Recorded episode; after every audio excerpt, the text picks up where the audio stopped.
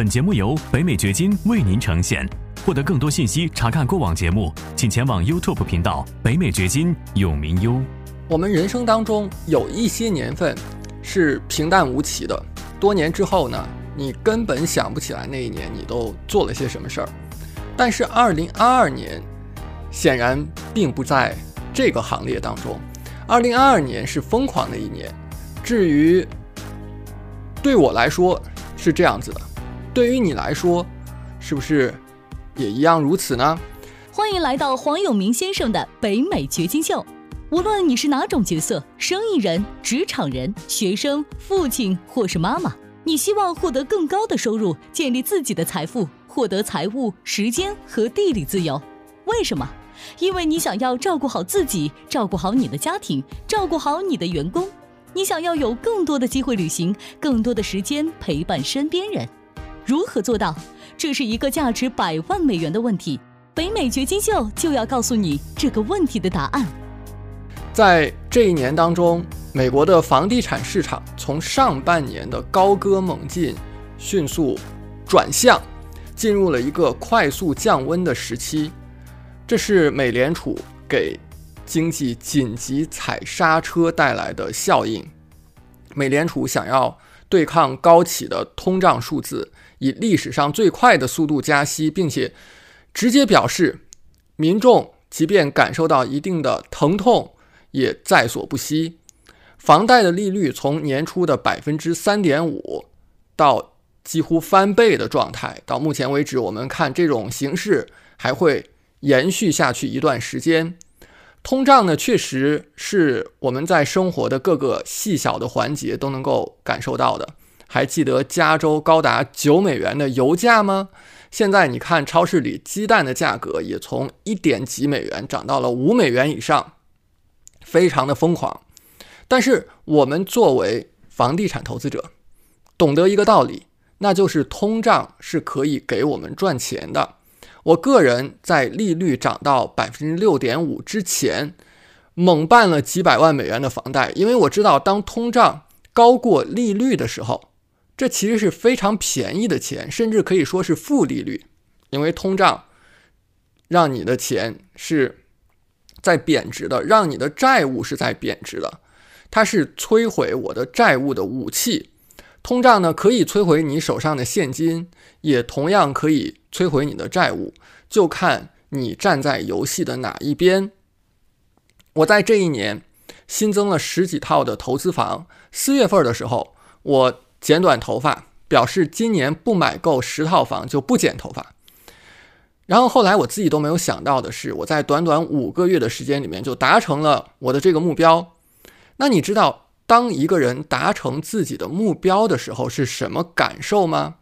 这个跟我们的直觉、跟我们的想象是恰恰相反的。当你真的达成自己的目标的时候，你有一种感觉，那就是怅然若失，你甚至会有点无措，因为你好像一下子失去了生活当中的目标。这就是为什么很多富人在达成目标后会抑郁的原因。所以呢，我们每个人需要把目标设置的高一点，再高一点。你需要设置一个自己看起来几乎不可能完成的目标，这样的话你不会抑郁，你一直会有追求。对于二零二三年，我就是这样来想、这样来做的。我决定从头开始。建立一个年入百万美元的 wholesale 房屋的生意。我们的社群啊，从二零二三年的一月一号起就要开始更新了。如果你想要加入我们的话，现在是最好的时候，与我一起走过这个旅程，从头开始，我们一起来走这个旅程。请与我的团队约一个视频通话，加入永明私董会。链接呢，在影片下方的文字描述区。在二零二二年这一年当中，北美掘金团队也得到了很多的补充，越来越多优秀的人聚集在我的身边。我的团队能够给学员们提供更加完善和有力的支持。我的 YouTube 频道的更新频率你看到了，也大大的提高。现在我们这个频道大约已经有九百条的影片。我告诉你，TikTok 那种看点小热闹的短视频是没有前途的。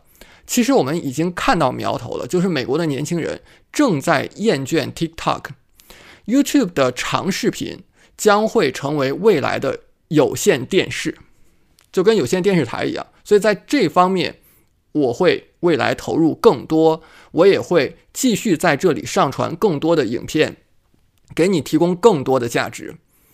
越来越多的学员在这一年里面迈出了他们重要的第一步。越来越多的学员获得了成功，并且走向成熟。我收到了许多热情洋溢的赞美和好评，而看到学员们做成他们的第一笔交易的时候，总会是我最感到欣慰的时刻。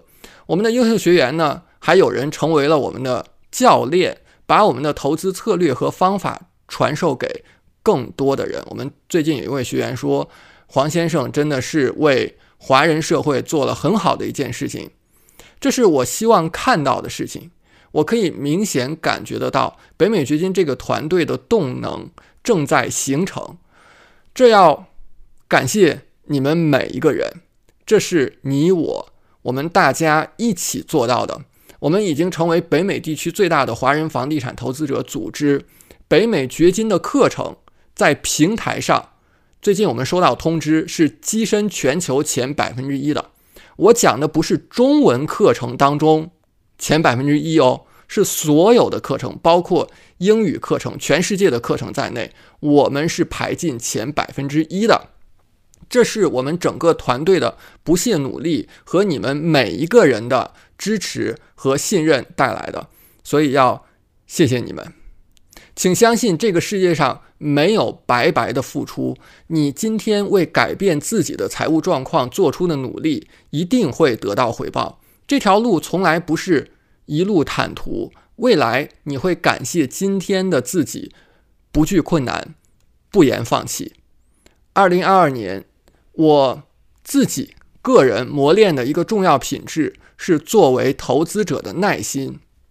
你看，缺乏耐心是大部分人的常态，这也是绝大多数人无法积累财富的一个很重要的原因。你看，有多少人买入了资产，然而却拿不住，因而呢，也就无法获得这些资产带来的长期价值。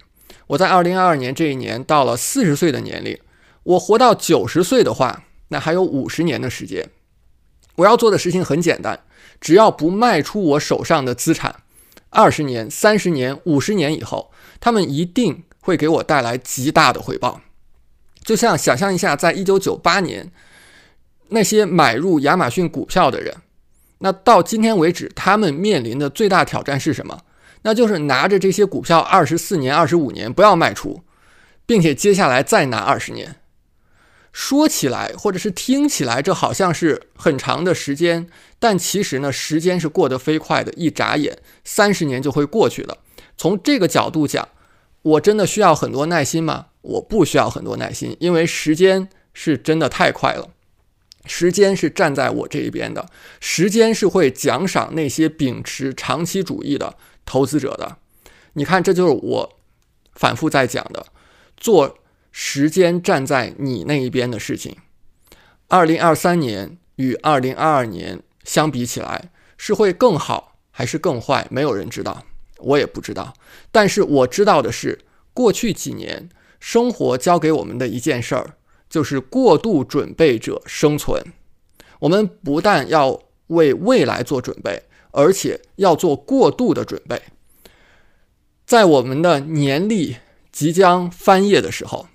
让我再一次强调三件事情：第一，让通胀为你赚钱；第二，做时间站在你那一边的事情；第三，过度准备者生存。看起来我们马上要与二零二二年说拜拜了，它可能是你再也不想再经历一遍的年份，或者它也许是你未来会怀念的一个年份。但就像我开头所说的。